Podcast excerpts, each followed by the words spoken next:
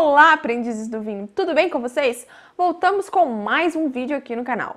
Você sabia que existem vinhos docinhos, mas que não são os vinhos suaves que a gente costuma encontrar lá nos supermercados? Tanto os vinhos suaves quanto os vinhos de sobremesa são docinhos na boca. A diferença é que a qualidade do açúcar e das características de ambos os dois são bem diferentes.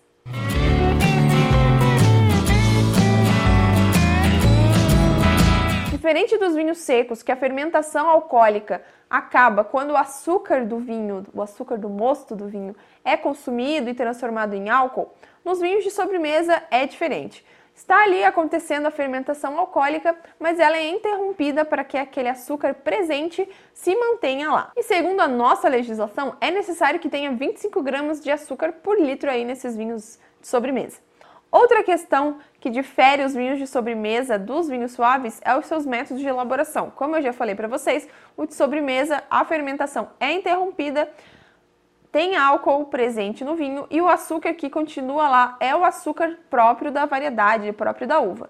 Já nos vinhos suaves, aqueles vinhos classicão, vinho de mesa que a gente encontra nos supermercados, o açúcar adicionado no final da, da, da, fermentação é o açúcar exógeno, o açúcar industrializado, aquele que não é proveniente da própria uva. Outra coisa que faz com que os vinhos de sobremesa sejam diferentes dos vinhos suaves e até de vinhos tradicionais, vinhos finos que a gente costuma consumir, é o valor por garrafa.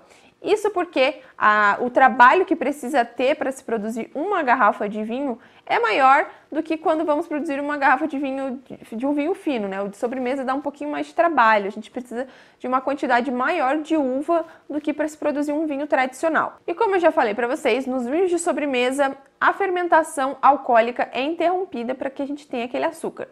E essas, essas interrupções podem ser feitas de diferentes modos, né, diferentes formas. Vai aí do enólogo decidir qual ele vai seguir, podendo ser por filtragem, adição de anidrido sulfuroso ou então adição de álcool vínico, que faz com que o vinho seja fortificado e que as leveduras parem ali o seu trabalho, elas morrem e não fazem mais a fermentação, não vão mais continuar transformando os açúcares em álcool. Vinhos aí fortificados muito famosos que a gente conhece, que são né, de fáceis lembrar deles, são os vinhos do Porto e o vinho Madeira. Outro também que utiliza esse método de fortificação são os vinhos Jerez espanhóis. Outro tipo de vinho de sobremesa que existe são os vinhos de colheita tardia.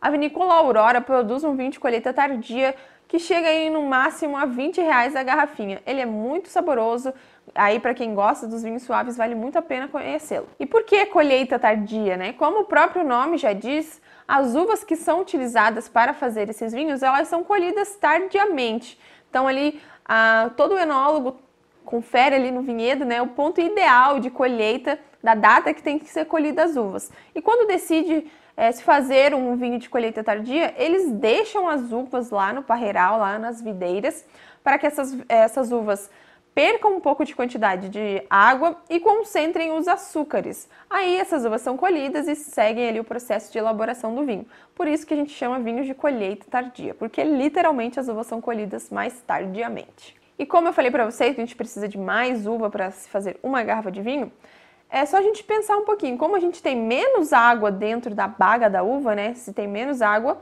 menor vai ser o volume de, de vinho produzido. A gente vai ter menos. É igual a gente fazer um suco. Se a gente tem pouca água, a gente vai produzir um volume menor. Se a gente tem mais água, a gente vai produzir um volume maior. Por isso que tem essa questão de ser um vinho com mais valor agregado. Outro tipo de vinho de sobremesa que existe e que é muito semelhante ao de colheita tardia são os vinhos pacificados. Só que ao invés de as uvas ficarem lá no parreiral esperando para serem colhidas, como nos vinhos de colheita tardia, essas uvas são colhidas no seu período normal de maturação, na, na data da colheita que o enólogo decide, e elas ficam é, passando pelo processo de pacificação, ou seja, elas também vão ser desidratadas para acontecer a concentração dos açúcares e diminuição da quantidade de água, só que fora da planta. Normalmente é, são colocados em esteiras, em locais arejados e com o calor do sol. Isso faz com que essa concentração de água aí diminua e os açúcares aumente. Aqui em Santa Catarina, a vinícola Leone de Venezia produz vinhos pacificados. Vale super a pena conhecer. Temos também os vinhos botritizados. É um nome um pouco feio, mas são vinhos muito bons e até caros. Os vinhos botritizados são vinhos feitos com uvas que é, passaram pelo ataque do fungo Botrytis cinerea.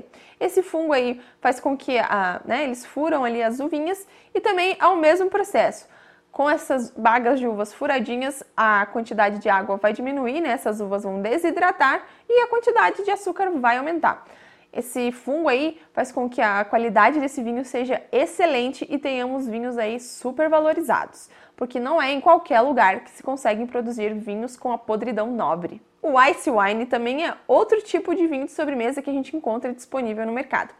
Esse vinho é feito com uvas que em locais e regiões que são muito frio e tem neve, a neve congela essas uvas e elas são colhidas congeladas e vinificadas congeladas acontece também a questão da, né, de água e açúcar e aumenta ali a concentração de açúcar porque a água do, das bagas está congelada. E também produzem excelentes vinhos aí de sobremesa ideais para a gente harmonizar com comidinhas doces, enfim. Aqui no Brasil a gente já teve a ocorrência da produção de ice wine. A vinícola Pericó aqui em Santa Catarina já produziu mas isso não acontece todo ano. A gente precisa toda de uma questão climática para que a uva congele por conta da neve e que ela seja colhida congelada e vinificada congelada. Países aí como Canadá e Alemanha conseguem produzir os ice wine com mais frequência por conta das suas questões climáticas.